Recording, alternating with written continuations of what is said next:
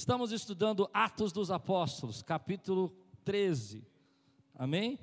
Estamos numa busca sobre a vida do apóstolo Paulo. E hoje vamos estudar o capítulo 14. De manhã estudamos o 13, perdão.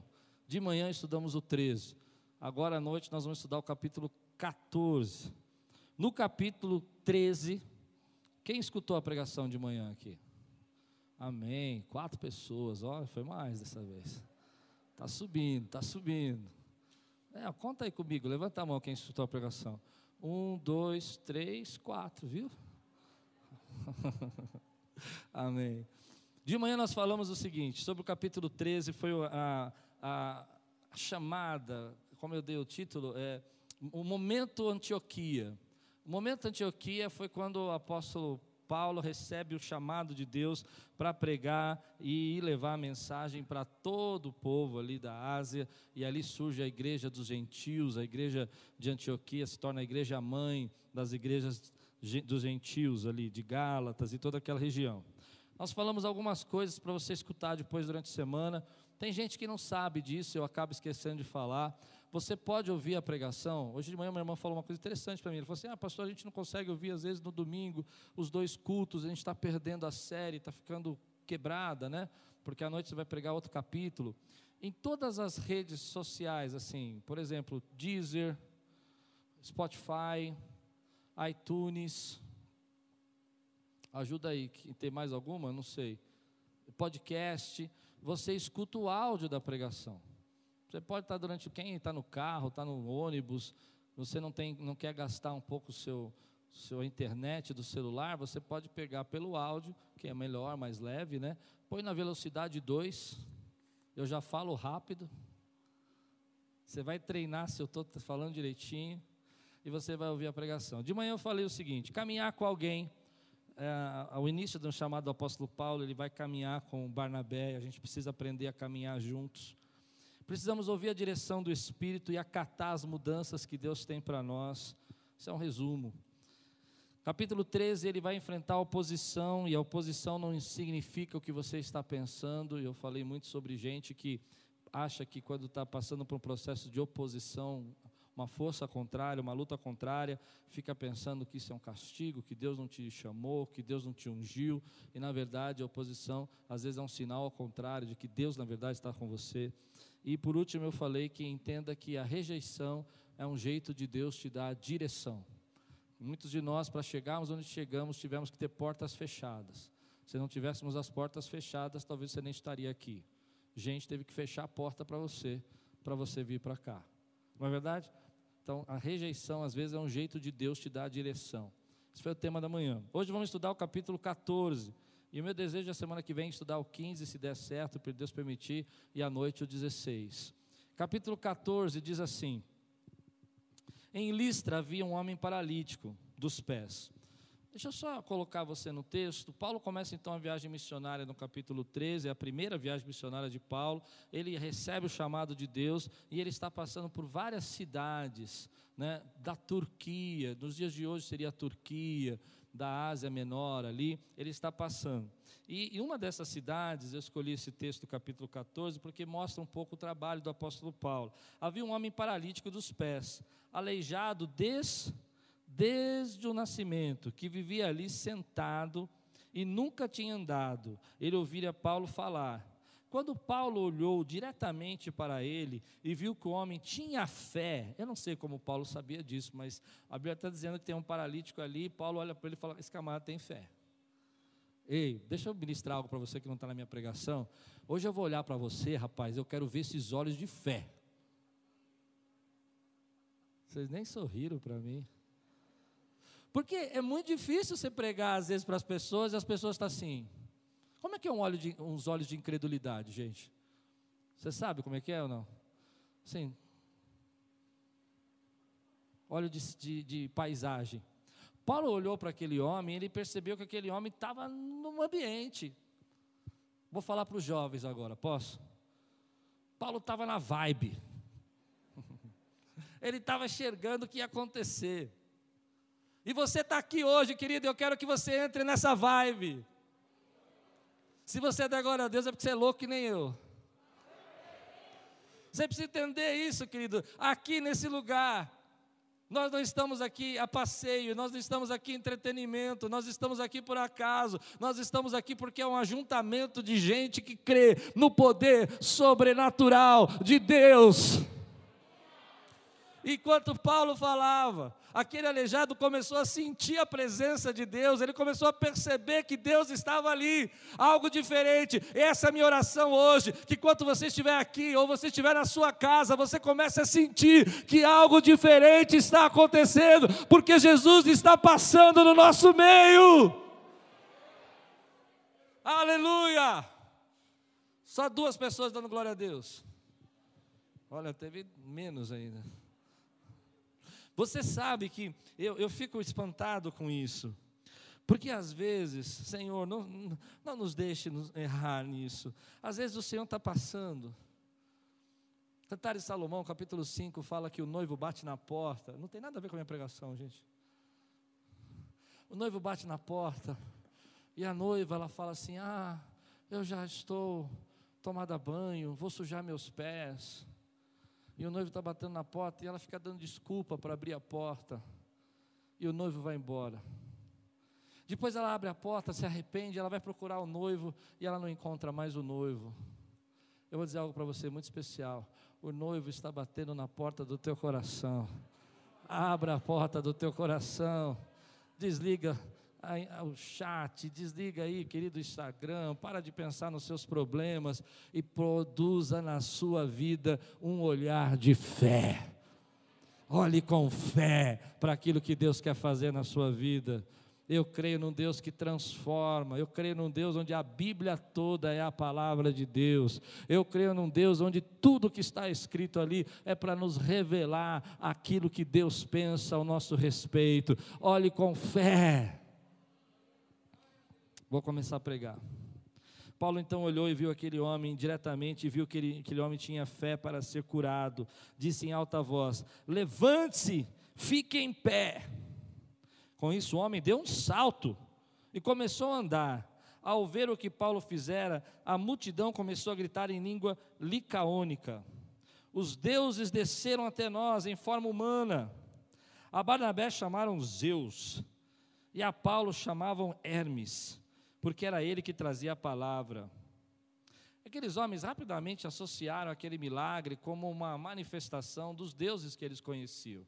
Eles tinham essa crença naquela época de acreditar que os deuses se transformavam, né? os deuses que eles criam, Zeus, Hermes, vários deuses, né? Se transformavam na figura humana e andavam entre eles e faziam algumas coisas. E quando eles viram aqueles milagres, eles não conheciam Jesus, eles disseram: Olha, esse aí tem a cara de Zeus, e esse aqui tem a cara de Hermes. E eles começaram a fazer essa confusão. Ah, o sacerdote Zeus, cujo templo ficava diante da cidade, trouxe bois e coroas de flores à porta da cidade, porque ele e a multidão queriam oferecer sacrifícios. Eles vinham com os carros assim, com os bois, né? E com coroas de flores, coroas de anadas. Essas coroas que a gente vê hoje, né? Aquelas de flores, e aquilo eles lançavam sobre as pessoas, né? E faziam rituais, faziam danças e cânticos e sacrificavam os animais. Então eles estavam fazendo ali uma oferenda, uma oferenda espiritual. Ah,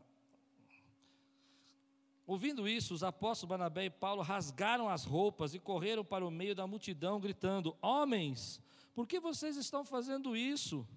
Nós também somos humanos como vocês. Estamos trazendo boas novas para vocês, dizendo que se afastem dessas coisas vãs e se voltem para, para o Deus vivo, que fez o céu e a terra, o mar e tudo que neles há. No passado, ele permitiu que todas as nações seguissem os seus próprios caminhos, contudo, Deus não ficou sem testemunho mostrou sua bondade, dando-lhes a chuva do céu e colheitas no tempo certo, concedendo-lhes sustento com fartura e um coração cheio de alegria.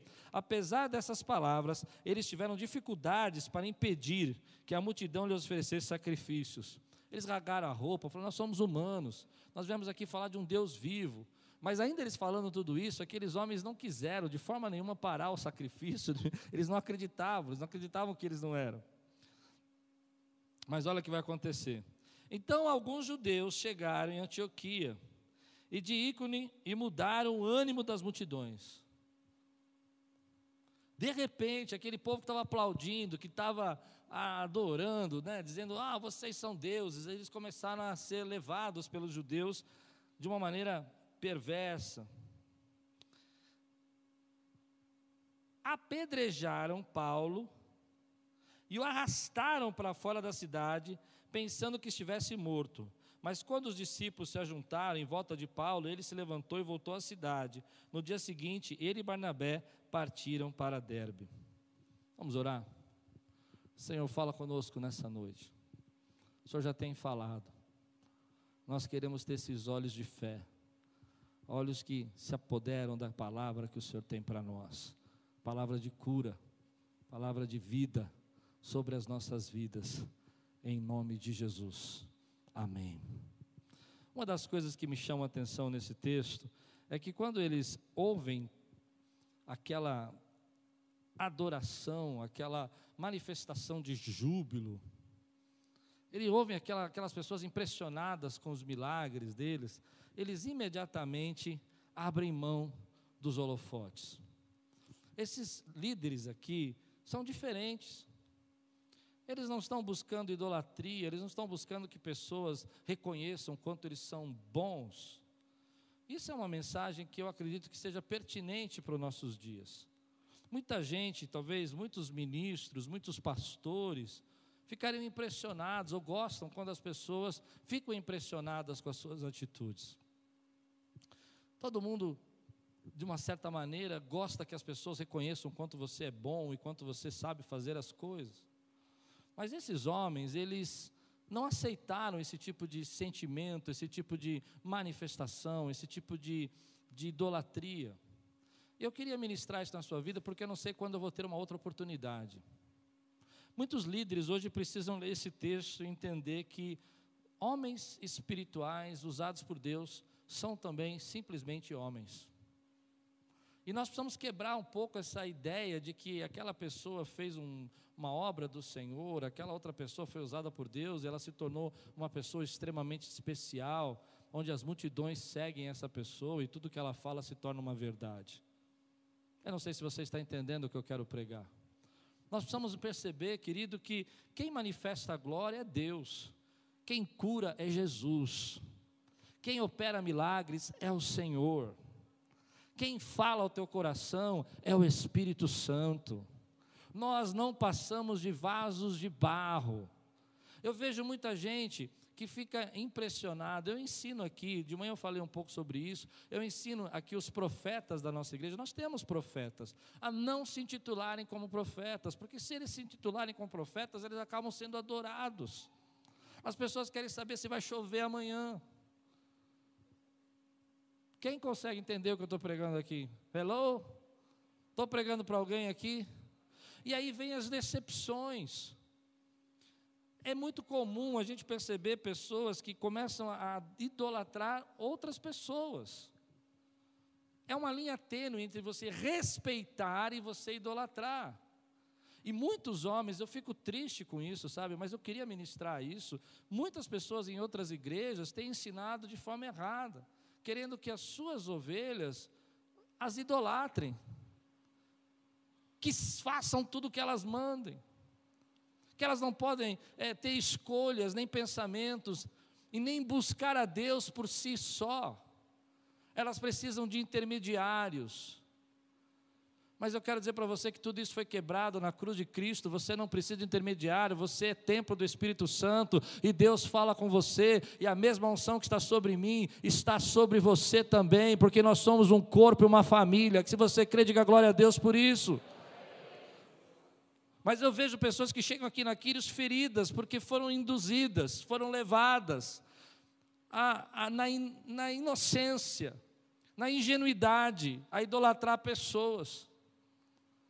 Eu me lembro de ter visto lugares, eu fujo disso, querido, eu não gosto desse ambiente, eu não gosto de ambiente assim, onde a pessoa se torna tão inteligente que ninguém pode discordar. Onde tudo que a pessoa fala tem que ser a verdade absoluta para todo mundo. Consegue entender o que eu estou dizendo? E a pessoa começa a exigir de você atitudes que você não deveria ter, porque nem Deus está te cobrando isso. E ela está te cobrando. Tem coisas que o homem quer cobrar de você que nem Deus está cobrando você. E ela está jogando peso na tua vida. Mas quando Paulo percebeu isso, ele não se usou disso para benefício próprio. Ah, é, realmente, nós somos servos de Deus, nós somos enviados. Ele não usou. Ele foi lá e disse: Não, vocês não estão entendendo, nós somos seres humanos, homens como vocês, e nós viemos aqui pregar uma mensagem de um Deus vivo, de um Deus vivo, de um Deus vivo, de um Deus vivo. A mensagem não é deles, é de um Deus vivo. A mensagem não é própria. Você e eu, querido, não temos emanência, não temos luz própria, nós refletimos a luz de Cristo que brilha em nós. Mas ainda há milhares de pessoas, querido, que são às vezes enganadas por essa ideia, porque existem pessoas que têm dons, que são usados por Deus, e sem querer perceber, às vezes até na ingenuidade, você acaba sendo manipulado por esses dons. E eu estou aproveitando esse texto para ensinar. Você precisa aprender isso, querido. Você tem que respeitar, mas não pode idolatrar. Ah, eu não lembro uma vez uma pessoa que disse para mim: Eu não faço nada sem antes consultar a minha profeta. Isso é do mal. Vou parar aqui. Já passou o limite. Porque Deus fala com você. Porque você tem o Espírito Santo dentro de você, e quem tem o Espírito Santo de Deus aqui, levanta a mão e dá glória a Deus, reconhece isso na tua vida.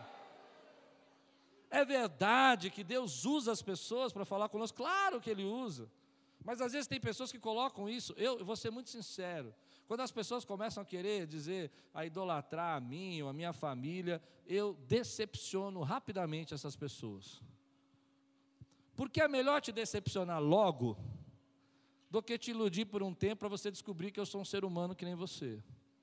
Entende decepcionar? É dizer, não vou fazer. Eu me lembro uma pessoa que chegava para mim, toda vez no final do culto pedia para eu orar por ela. Ora por mim, claro que eu oro, sou pastor, tem que orar, não tem? Mas eu percebi que aquilo começou a virar um negócio meio de se você não orar no domingo, na segunda-feira minha vida vai ser ruim. e um dia essa pessoa veio para mim, não, você tem que orar por mim hoje. Eu disse, não vou orar não. A pessoa, mas você é pastor. Eu falei, sou, mas não quero orar. Quem vai orar é esse pastor. E eu vou dizer para você, ele tem mais unção que eu. Falei, é? Será? Falei, é. Vai lá ver. Por que, que eu fiz isso, querido? Porque esse tipo de vínculo não é bênção. Quebre os holofotes. Reconheça que você tem suas limitações. Entenda, querido, que você, como diz o Cruvinel, né? Você não é a última Coca-Cola do deserto. Tem gente que se acha, né? Eu sou incrível. Meus dons são sobrenaturais. Ninguém é tão bom quanto eu. Desce, povo. Desce para Deus poder te honrar. Você recebe essa palavra? Só crente recebe essa palavra. Mas eu precisava pregar isso, porque às vezes a gente começa a se impressionar com as pessoas se impressionar com o uso dos dons, se impressionar com aquilo que as pessoas estão vendo na nossa vida. E você precisa entender que esses apóstolos então não aceitaram isso. imediatamente, aquelas pessoas mudaram de ânimo. De repente, olha o que diz o versículo 19 comigo, se você pode acompanhar na sua Bíblia. Então alguns judeus chegaram de Antioquia, de Ícone, e mudaram o ânimo das multidões. Eu acho interessante porque imediatamente da glória, de ser, ser comparado com Deus, eles são apedrejados. E é isso que a gente precisa entender na nossa vida, querido. Às vezes essa, essa aceitação, esse, essa quantidade de elogios exagerados, essa manipulação, às vezes, ela vira de uma forma muito rápida, você não pode se apegar a isso. De uma hora para outra, eles são de considerados pessoas incríveis a serem pessoas que merecem ser apedrejadas. Isso vai acontecer. E aí vem uma lição na minha vida que eu queria ministrar. Às vezes nós achamos que chamado de Deus é, é fácil. Tem muita gente que quer ser usado por Deus, quer ter ministério, quer trabalhar, porque entende que é, isso é poder. que entende que isso vai dar um status para ela, vai dar uma autoridade, ela quer títulos, ela quer ser chamada por vários títulos. Mas na verdade, querido, isso não é o que a Bíblia ensina. Ministério é luta, é dificuldade, é batalha. Você precisa entender que existe o lado de Deus nos abençoar, suprir, nos dar graça, mas muitos de nós aqui nesse tempo estamos pelejando, muitos pastores, muitos líderes, muitos profetas, muitos irmãos de oração estão pelejando nesse tempo e apanhando nesse tempo. Apanhando por pessoas que falam coisas que não deveriam falar, apanhando por gente que está ensinando coisas que não devia ensinar, as coisas erradas, que sobram para nós. E a gente precisa entender que o ministério tem essa dificuldade. Eu me lembro de uma pessoa que chegou para mim muitos anos atrás e falou assim: Pastor, eu quero, quero ser pastor, quero ser que nem você. Só vem de domingo, prega e vai embora.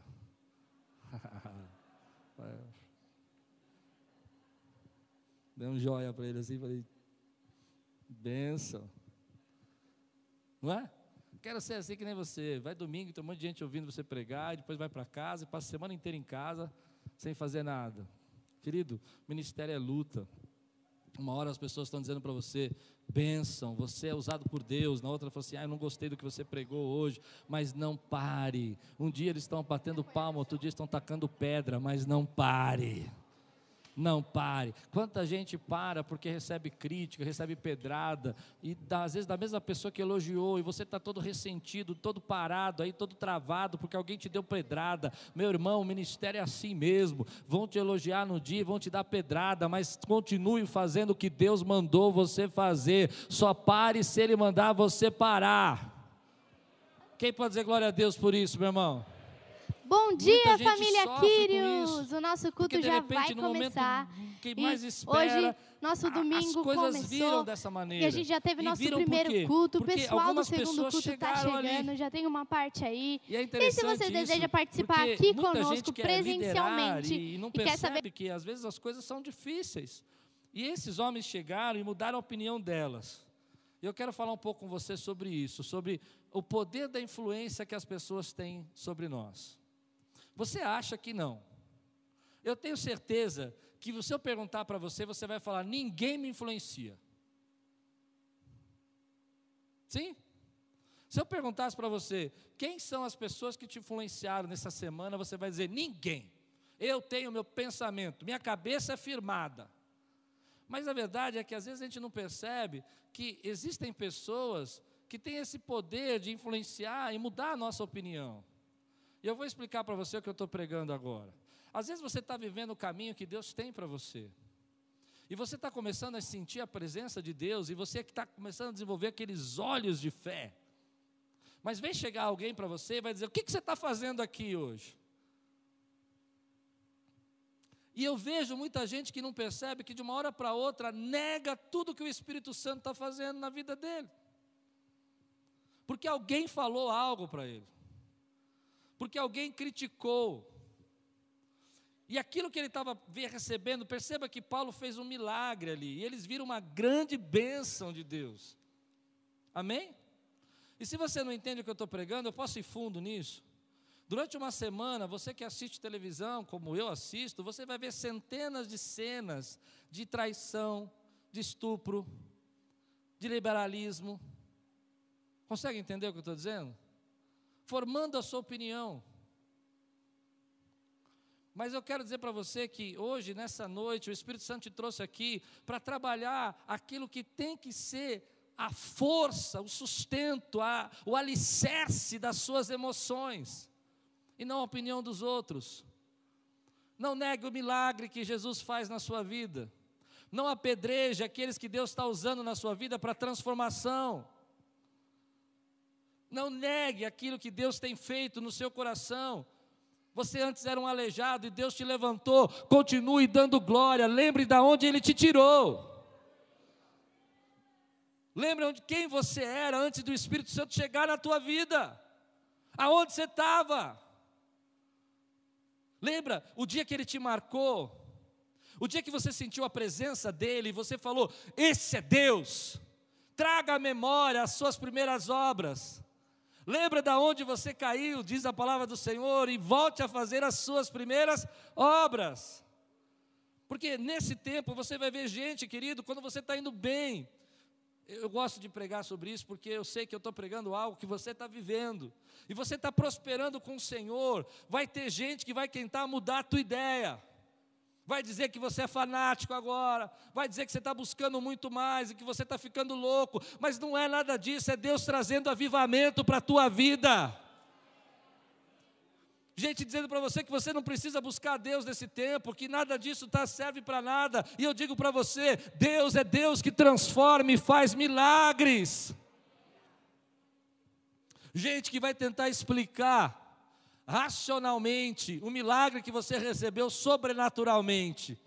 E vai tentar te convencer que não era Deus, mas aquilo que Deus marcou em você, é esse o sinal da promessa de Deus na tua vida. Você é marcado pela promessa de Deus. Mas eu vejo pessoas que um dia está tudo bem. Você já viu gente assim? E no outro dia ela não olha para sua cara. E você fala, ih, fizeram a cabeça dele. Já viu gente assim? Ih, falaram alguma coisa. Eu, eu, eu às vezes eu falo para a Lupe assim, ih, falaram mal da gente para aquela pessoa. Porque quando a pessoa recebe alguém falar mal da gente para a pessoa, vou te dar a dica, não devia, mas é que hoje eu estou voltando de férias, estou soltinho. Ela olha assim para você, tudo bem? Rapaz, ela não te olha. Antigamente ela te sorria, te abraçava, olhava com os olhos abertos. Agora olha assim. Rapaz. Quando olha assim, não olha assim, querido. Olhou assim, já a casa caiu. Não é? Casa caiu. Sabe por quê? Porque às vezes a gente não percebe como essa mudança radical acontece na vida da gente. Deus está te usando. Esse é só o começo do que Deus tem feito para a tua vida. Esse foi um ano difícil, a gente não conseguiu ter todos os ministérios trabalhando como a gente fazia sempre. E muita gente está sentindo que não está fazendo nada para Deus. Isso é mentira, você está fazendo muita coisa para Deus. E você pode fazer muita coisa como esse casal fez, foi lá e levou, levou um remédio. Isso não é Deus? Diga comigo isso não é Deus. Então não deixe o inimigo te enganar, dizendo que você não está fazendo nada. Você está sim, você está sustentando essa obra, você está sustentando em oração, você está ajudando as pessoas. Posso ouvir um glória a Deus, meu irmão? Mas hoje nós vemos um tempo que a gente não percebe. Eu, eu vou dizer para você isso, que é muito sério isso que eu vou dizer. Meu pai falava isso para mim. Ninguém é neutro. Ou seja, quando você começa a receber informações negativas sobre casamento, Vou dar um exemplo, posso? Você estava tudo no amor e graça com a tua esposa, olhando para ela. Você vem sempre aqui?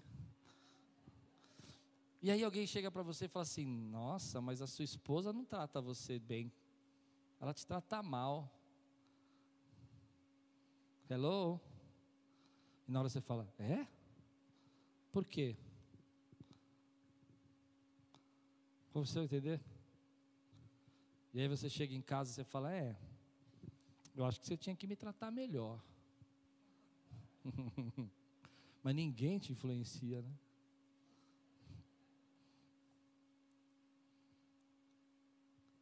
Seu amigo chega para você, eu vou, vou fundo disso.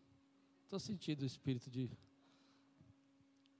Ele já está no terceiro relacionamento, um fracasso um atrás do outro, e pagando três pensão. Mas isso ele não fala para você. Chega, não, porque agora estou li livre, estou liberto. Sim? Você está amarrado ainda? Sim? E aí você diz, é, né, é, é. Claro que você não fala para sua esposa que ela morre, né? Você nem entra em casa se você falar isso. E aí ele fala, é, mas eu estou livre. Só que ele não fala para você que daqui dois, três meses ele vai tentar se amarrar de novo com alguém. E ele não conta para você o buraco que ele entrou nas últimas duas vezes. E a saudade que ele tem dos filhos. E a vontade que ele teria que ter, tinha de ter sucesso no relacionamento. Mas ele tenta fazer a sua cabeça. E levar você para o buraco. Quem é forte para receber essa palavra aqui, querido? de uma hora para outra, esse povo que estava dizendo: Olha, vocês foram usados por Deus, de uma hora para outra, que esse povo que viveu um milagre começa a dizer que eles não são e começam a apedrejá-los. Não deixe as pessoas influenciar você pela opinião delas. Ouça a voz do Espírito Santo, ouça o que Deus está falando para você. E eu vou dizer o que eu acho que Deus fala para você. Você é um escolhido, você é um chamado, Deus tem um propósito na sua vida. E eu vou falar de novo que eu sempre falo, porque eu gosto desse versículo: a tua família é uma família bendita no nome do Senhor, e os seus filhos são flechas na sua aljava e vão mais longe que você. Se você crê, pode dizer glória a Deus por isso. Quem pode dizer glória a Deus aqui? Eu quero que você tire o grito da garganta e diga glória a Deus. Aleluia. Olha, eles vão ser influenciados e, e, eles vão mudar de opinião, mesmo diante de tudo que Paulo tinha feito. Então, não se impressione, querido, não pare, não deixe as pessoas é, machucar você, porque você os ajudou, você as abençoou e elas levantaram pedras contra você. Não pare por causa disso, não pare a obra de Deus na tua vida, porque existem joio no meio do trigo. Não pare a obra de Deus na tua vida, porque pessoas não andaram na conduta que você deveria andar. Fique com sinais. Você foi marcado com o Espírito Santo de Deus e aquele que pisou na sala do trono, outro lugar melhor não conhece para ir. Aleluia. Então eles continuam. E aí vem uma lição que eu quero tirar para nós aqui. Às vezes a nossa vida muda de repente. A nossa vida às vezes muda de uma forma que a gente não espera. E às vezes, às vezes a gente não entende por que isso acontece. Uma hora as pessoas estão dizendo para você que você é uma pessoa incrível, na outra elas estão criticando você. E você às vezes não está preparado para viver essa mudança tão rápida. Às vezes a gente não consegue sentir esse, essa, essa situação toda, essa mudança, uma amizade que foi embora, alguém que estava dizendo para você, mesmo depois que você fez o bem, e você começa a sofrer através daquilo, você começa a passar por lutas através daquilo, porque de repente as coisas mudaram rapidamente e você não entende. Você sofre, você pergunta onde você errou, você pergunta por que, que aquela pessoa deixou de ser sua amiga, você pergunta por que aquela pessoa deixou de, de, de andar com você, você pergunta por que aquele parente não fala mais com você, e você não entende porque aquilo mudou tão de repente na sua vida. Mas é interessante que, nesse momento, eu, eu tenho uma lição que eu quero tirar: é que as pedras que nós recebemos na vida, não podem nos parar. Tem muita gente desistindo dos planos de Deus para a sua vida porque não está aguentando as pedradas. E a lição que eu tiro aqui do apóstolo Paulo é que no segundo momento da viagem dele, ainda na primeira viagem missionária, ele já sofre um apedrejamento. Mas ele levanta as pessoas dão ele como morto. Eu fico imaginando essa cena, preguei uma vez aqui. Eu fico imaginando essa cena, o povo indo até Paulo, porque ele foi arrastado para fora da cidade, apedrejado, e as pessoas entrando até, indo até os discípulos indo até ele e lamentando, lamentando a morte dele, lamentando. Ele foi apedrejado, né? Você sabe que é um apedrejamento, né? Eles pegavam pedras e atacavam na pessoa até a pessoa desmaiar e depois continuavam atacando pedra até a pessoa morrer.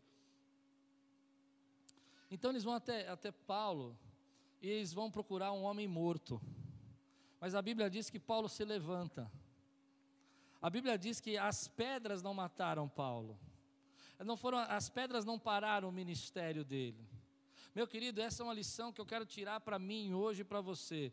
Vão atacar pedras em nós, mas quem decide se você vai parar ou não é você. E aqui está uma lição para a minha vida: você precisa superar isso, você precisa se levantar diante das acusações, das palavras, das duras palavras que você ouviu na sua vida e dizer: Isso não vai parar. Tem gente que vai lá olhar e ver se é o teu fim, mas não é o teu fim. Ainda tem uma longa história com a vida de Paulo, ainda tem mais duas viagens missionárias. Então você está parado naquela pedrada que você tomou, naquela palavra dura que você recebeu, naquela algo que fez na sua vida, mas você não entende que ainda tem uma viagem e mais uma viagem que Deus vai fazer e você vai ser usado por Deus para abençoar milhares de pessoas. Paulo, não pare! Não pare!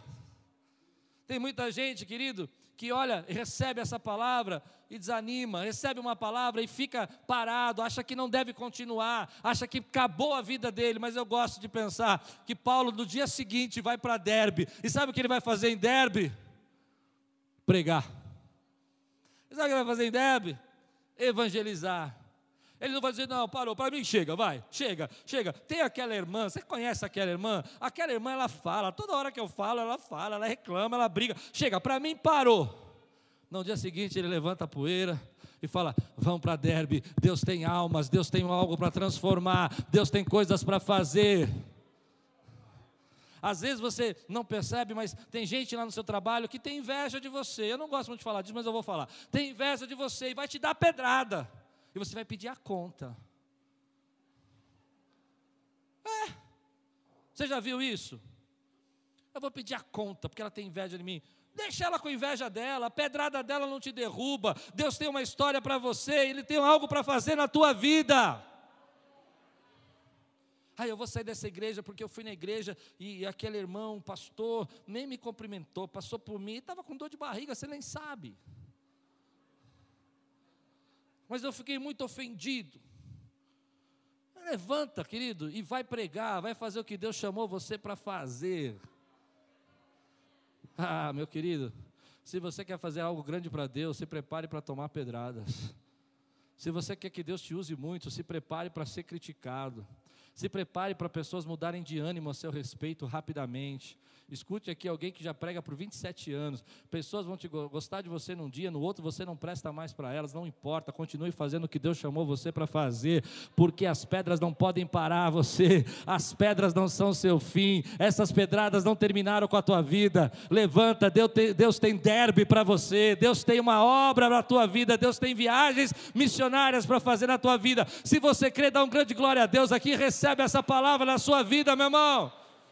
Ah, mas eles disseram que eu não era capaz. O problema é deles. Eu não tenho nada a ver com isso. Eu fico imaginando a cena, Paulo, ah, os irmãos assim, ah, Paulo morreu.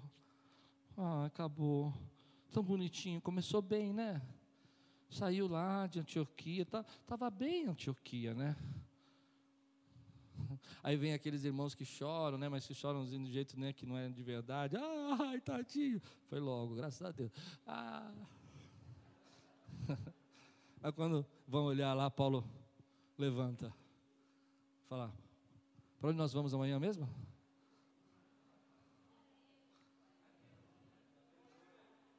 Ei, quem recebe essa palavra? Agora eu estou vendo seus olhinhos enchendo de fé. Agora eu estou vendo seus olhinhos cheios de fé. Ô oh, querido, aquele homem que tinha dito para um paralítico, levanta e anda, é o mesmo homem que diz para si mesmo: Eu vou levantar e vou andar e vou fazer o que Deus chamou eu para fazer. Às vezes você é bom para dizer para os outros o que eles têm que fazer, mas a gente é tardio dizer para nós o que nós temos que fazer. Nós dizemos para ele, levanta e anda, mas não dizemos para nós, levanta e anda. É pedrada, é luta, é batalha, mas Deus tem uma grande viagem e não é o meu fim. Não é o meu fim. As pedras, querido, não podem parar. Olha o que diz o versículo 20. Mas quando os discípulos se ajuntaram em volta de Paulo, Paulo ficou ali. Eu não sei se ele estava desmaiado ou não, mas ele estava ali. Quando eles se ajuntaram, ele se levantou e voltou para a cidade. Lucas é um, é um, narrador interessante, não é? Ele fala, então eles chegaram ali, se ajuntaram em volta dele. É claro que você se ajuntar de lado de alguém que passou por um, uma grande violência como essa, você não se junta rindo, você vai lá triste de coração. E quando eles se ajuntam, Paulo levanta e volta para a cidade. E ele e Barnabé partiram para Derbe. Deus tinha uma grande obra para fazer na vida dele. Ele se levantou, não deixou o tempo parar, não de deixou que aquilo fosse o fim da vida dele. Ele se lembrou que Deus tinha algo para fazer eu quero dar alguns conselhos para você que precisa se levantar hoje. Posso te dar? Quem aqui já tomou pedrada na vida e ficou parado por causa dela? Deixa eu ver você, levante a mão, quero ver você. Quero te dar alguns conselhos então. Primeiro, essas pedras doem, mas não determinam o fim da caminhada. Quem vai determinar se é o fim da caminhada é você. Elas doem, mas elas não determinam que você precisa parar aí. Segunda lição que eu tiro: Deus ainda tem capítulos da nossa vida. Uma vez uma pessoa chegou para mim e falou assim: Ah, eu quero tirar minha vida. Eu disse: Você já pensou a quantidade de capítulos da sua vida que você está arrancando? talvez ver os seus filhos, talvez ver os seus netos, talvez encontrar alegrias, bênçãos, conhecer lugares novos, ter experiências novas que você não teve. E você está pegando esses capítulos e arrancando. Se Paulo parasse aqui, nós não teríamos o capítulo 15, o 16, o 17, até o final do livro de Atos. Eu quero que você diga comigo com toda a tua fé: Deus está escrevendo um capítulo novo. Essas pedras não são o último capítulo. Não permita, querido, que a dor, a dor dessas pedras, impeçam você de continuar seguindo o sonho que você tem no coração.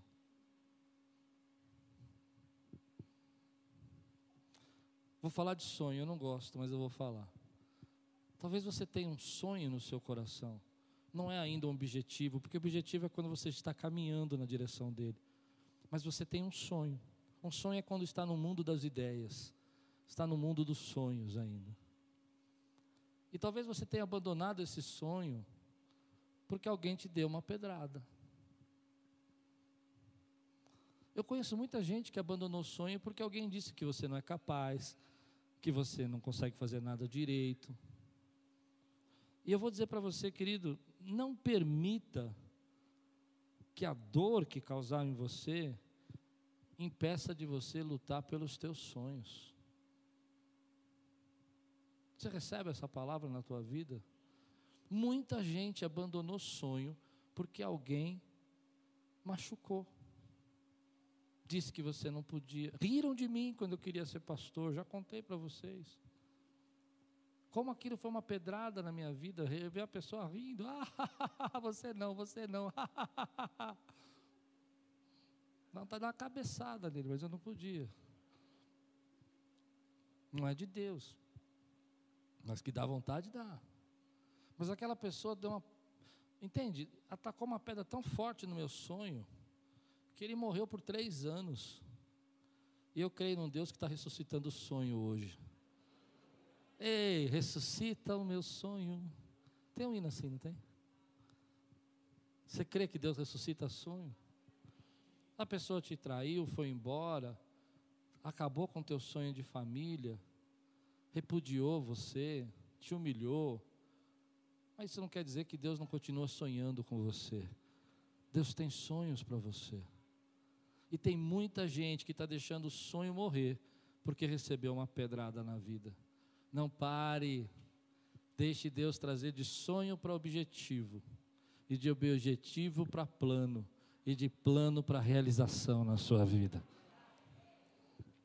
Última lição: cuidado com as decisões definitivas sobre problemas temporários.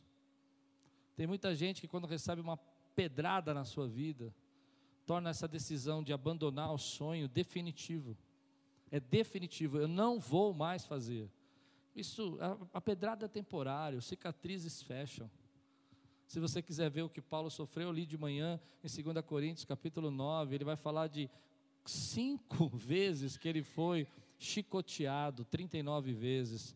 Três vezes que ele sofreu naufrágio. Se eu não me engano, quatro vezes que ele sofreu, apanhou com varas mas ele não parou de fazer aquilo que Deus mandou ele fazer. Oh, ei, tremendo homem de Deus, tremendo homem de Deus. A gente hoje é, é mais ou menos assim: o pastor fala, desliga o celular e presta atenção na palavra. ainda vendo, não vou mais nessa igreja. O pastor é muito ofensivo, é grosso, não é? Eu nem te dei uma chibatada. Eu estava lembrando do meu irmão hoje, Carlos. Quando eu comecei o meu ministério, eu comecei trabalhando.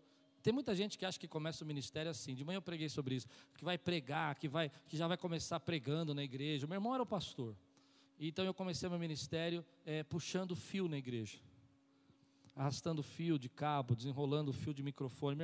Eu fui para o meu irmão porque meu irmão era o pastor, certo? Então eu tinha moral, concorda? Falei, irmão, Júnior, me dá um cargo aí. Ele falou, te dou, vai lá enrolar os cabos do microfone. Então, só que é o seguinte, não era assim que você podia enrolar de qualquer jeito. Tinha um técnico lá que ele era bem chato. Então você tinha que pegar o cabo, enrolar de um jeitinho assim que ele mandava e colocar perfeito. OK. Fui promovido. Agora eu podia mexer na mesa de som, já me senti o cara. Cheguei na igreja só no culto de quinta, de quarta que eu podia mexer no som. Você mexia no som, né? Você que me ensinou, né, Carlos? Agora que eu lembrei disso. Você que me ensinou. Olha que lindo. Não tinha lembrado disso. Verdade, nós estávamos juntos. Você vai lembrar dessa história. Aí um dia eu estava mexendo e tinha uns microfones lapela terrível naquela igreja. Era uma igreja, igreja de microfones antigos, lapela. Os pastores gostavam de usar aqueles microfones lapela que fazia barulho, raspava, sabe? Conheceu isso? Uns microfones de fio, era um fio comprido, gigante, né? E meu irmão gostava de usar aquilo. E aquilo para dar microfonia era uma benção. Qualquer coisa que fazesse da microfonia. Eu me lembro que o meu irmão chegou para mim num dia, não sei se você estava nesse culto, era um dia de semana, e eu estava mexendo muito delicadamente para não dar microfonia, mas eu não era bom, eu era ruim. Estava aprendendo, o cara estava me ensinando, mas eu não sabia muito ainda. E aí eu dei uma microfonia no meio do culto.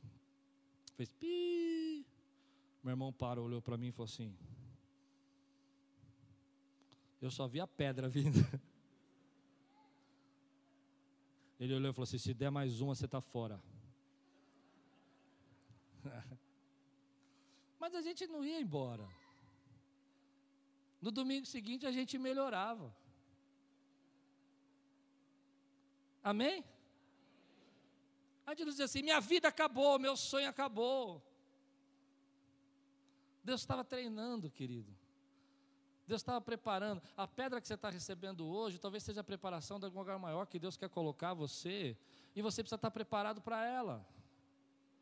Você recebe essa palavra na tua vida, querido? Às vezes a gente não enxerga isso. Então, meu querido, muitas vezes você toma uma decisão definitiva. Eu podia dizer, ah, bem, nunca mais vou ajudar na igreja. Não, eu amava ajudar. Amava, atrapalhava todo mundo, mas amava ajudar. Me lembro uma vez que eu quis soldar os cabos, não sei se você estava nesse dia. Eu soldava, eles tiravam a solda e soldavam de novo. Mas eles eram bons, o Carlos era bonzinho, ele não reclamava, não. Mas eu lembro que o pessoal, o Carlinhos também tirava toda a minha solda de novo. Eu ficava fazendo, eles desfazendo. Mas eu amava fazer. Querido, não pare, não tome uma decisão definitiva para uma pedra temporária. Às vezes isso acontece no casamento.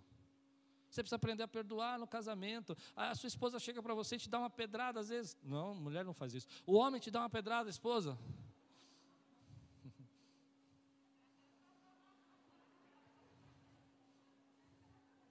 Ajuda eu, né, gente? Eu quero dormir hoje na minha cama. Fiquei fora esses dias. E aí, você leva para aquilo como definitivo na sua vida. Meu querido irmão, não faça isso, jovem.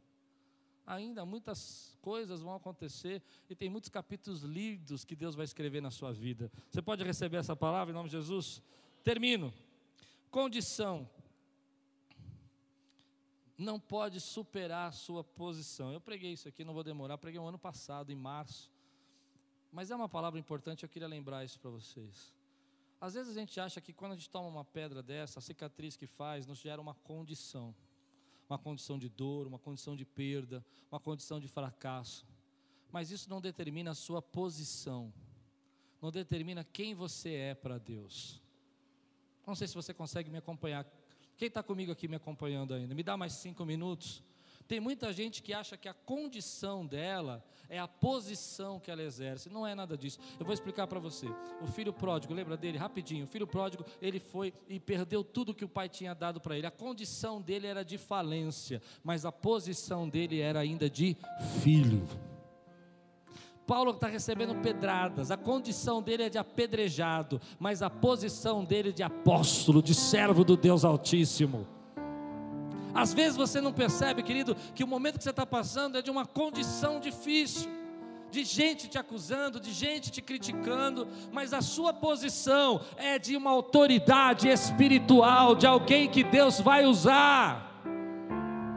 A minha condição, às vezes, pode ser uma condição difícil financeira, mas a minha posição espiritual é que o meu Deus vai me suprir em todas as minhas necessidades, segundo as suas riquezas em glória. A minha condição não determina a minha posição. Tem muita gente que está entendendo que a sua condição hoje, de luta, de batalha dentro de casa, determina a sua posição dentro da sua casa, mas não determina dentro da sua casa, querido. Você, seu marido, são uma família bendita no nome do Senhor, e essa é a posição que Ele colocou vocês, ainda que a condição seja uma condição dura. Nesse texto, a condição do apóstolo Paulo é terrível, é apedrejado. Eu não imagino a dor que ele sentiu, mas a posição dele ainda era de apóstolo para os gentios. Tem muita gente, querido, que às vezes o inimigo quer colocar na cabeça dele que ele não tem mais autoridade, que ele não tem mais a posição, uma posição espiritual, algo que Deus determinou na vida dele. Eu me lembro de Jesus sendo tentado, a condição de Jesus sendo tentado era uma condição de fraqueza humana. Ele ficou 40 dias sem comer, mas a posição dele não mudou. E o diabo diz para ele assim: Se tu és o filho, ele fala: Não, pera um pouquinho, a minha condição é de fome, mas eu ainda continuo filho do Deus Altíssimo. Eu sei quem eu sou, eu sei quem eu sou, eu sei quem eu sou. As pessoas podem estar te criticando hoje mas elas não podem fazer você esquecer quem você é. Elas podem estar dizendo que a sua condição hoje é uma condição tão difícil. Nega esse Deus, como a mulher de Jó disse, e morre. Mas Jó sabia que a condição dele não podia, não permitia. A condição dele podia até permitir, mas a posição dele como um filho de Deus não permitia. Ele tinha que passar pelaquela prova. E Deus tinha milagres e bênçãos em dobro para a vida dele.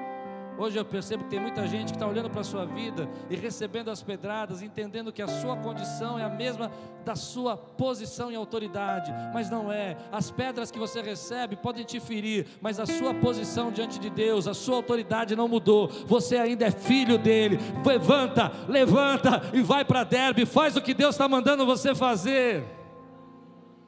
Não deixe nada parar você.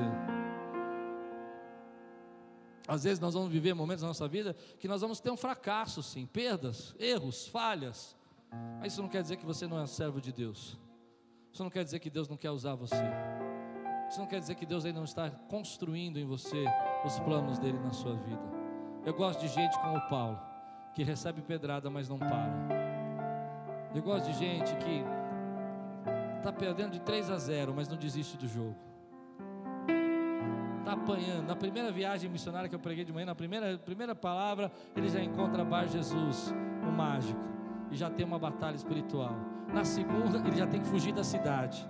Ele já tem que sair correndo da cidade porque queriam expulsá-lo, expulsaram da cidade. Na segunda, ele é apedrejado, mas ele não para. Tem uma palavra que eu quero dizer para você: não desista cedo demais.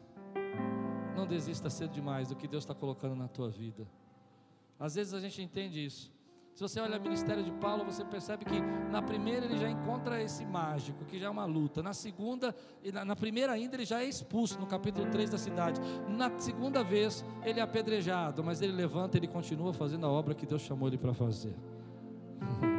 As pedras não podem parar você. Você recebe essa palavra na sua vida? Se Deus está falando com você, como falou comigo, fica de pé no teu lugar agora, recebe essa palavra, põe os teus olhos de fé agora nessa palavra, diz Deus, eu estou ressuscitando sonhos, planos que morreram por causa de pessoas que atacaram pedras na minha vida.